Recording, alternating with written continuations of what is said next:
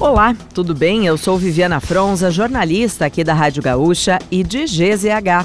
Não conseguiu acompanhar as principais notícias de hoje, quarta, dia 8 de fevereiro ou das últimas horas?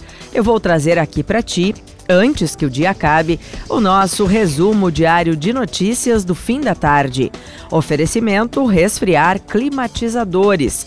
Geladeira portátil resfriar, sua companheira em qualquer lugar presidente Luiz Inácio Lula da Silva criou um grupo interministerial para reverter a liquidação do Ceitec, a estatal que era a única produtora de chips e semicondutores na América Latina, teve a extinção determinada pelo governo de Jair Bolsonaro.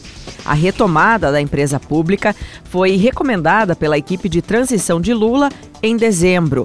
O processo de liquidação ainda está em curso, mas travado por decisões do Tribunal de Contas da União. A duração dos trabalhos será de 120 dias, podendo ser prorrogada por prazo determinado em ato do ministro da Ciência, Tecnologia e Inovação. O Ministério da Saúde aponta falhas no atendimento à terra indígena Yanomami, em Roraima. Entre as principais conclusões do relatório estão as estruturas de atendimento em condições precárias, falta de profissionais e uma desassistência generalizada. A equipe da Secretaria Especial de Saúde Indígena levantou as informações do relatório entre os dias 15 e 25 de janeiro deste ano. O governo federal deu início às ações de repressão ao crime e de retirada dos garimpeiros da terra indígena Yanomami, em Roraima. No início da semana foram destruídos um helicóptero, um avião, um trator de esteira e estruturas de apoio logístico ao garimpo. Foram apreendidas ainda duas armas e três barcos, com cerca de 5 mil litros de combustível. A ação foi liderada por agentes do Ibama, com apoio da FUNAI e da Força Nacional de Segurança Pública. A Secretaria da Saúde do Rio Grande do Sul espera receber nesta quinta-feira o primeiro lote da vacina bivalente contra a Covid-19. De acordo com a secretaria, a aplicação das novas vacinas vai começar na próxima semana pelas pessoas que vivem em instituições de longa permanência. A primeira remessa, com 32.400 doses, foi confirmada ao governo do estado pelo Ministério da Saúde. Um novo lote com 226.800 doses está previsto para chegar no sábado. Confira as etapas do plano de vacinação para 2023 no aplicativo ou no site de GZH.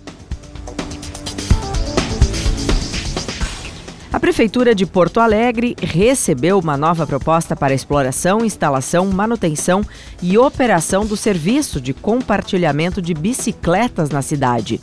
O pedido de credenciamento do consórcio Mobilidade Compartilhada está em fase de análise pela equipe técnica da Secretaria Municipal de Mobilidade Urbana.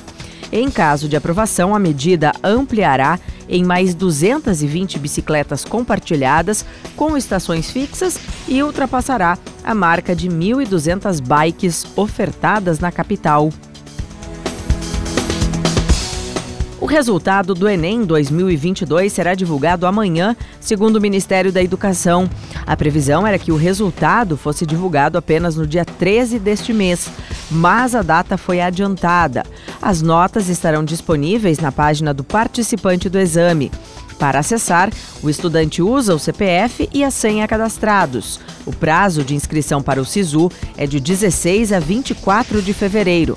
As inscrições para o ProUni serão abertas no dia 28 de fevereiro e vão até o dia 3 de março. No caso do FIES, elas iniciam no dia 7 de março e terminam no dia 10.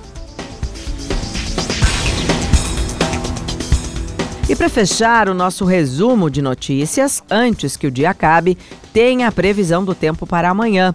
Chove em todas as áreas do estado, com pancadas pontualmente fortes, acompanhadas por trovoadas. O calor permanece e as temperaturas são altas. Em Erechim, a mínima é de 17 graus. A máxima em Uruguaiana deve ser de 36. Porto Alegre tem variação térmica entre 21 e 34 graus.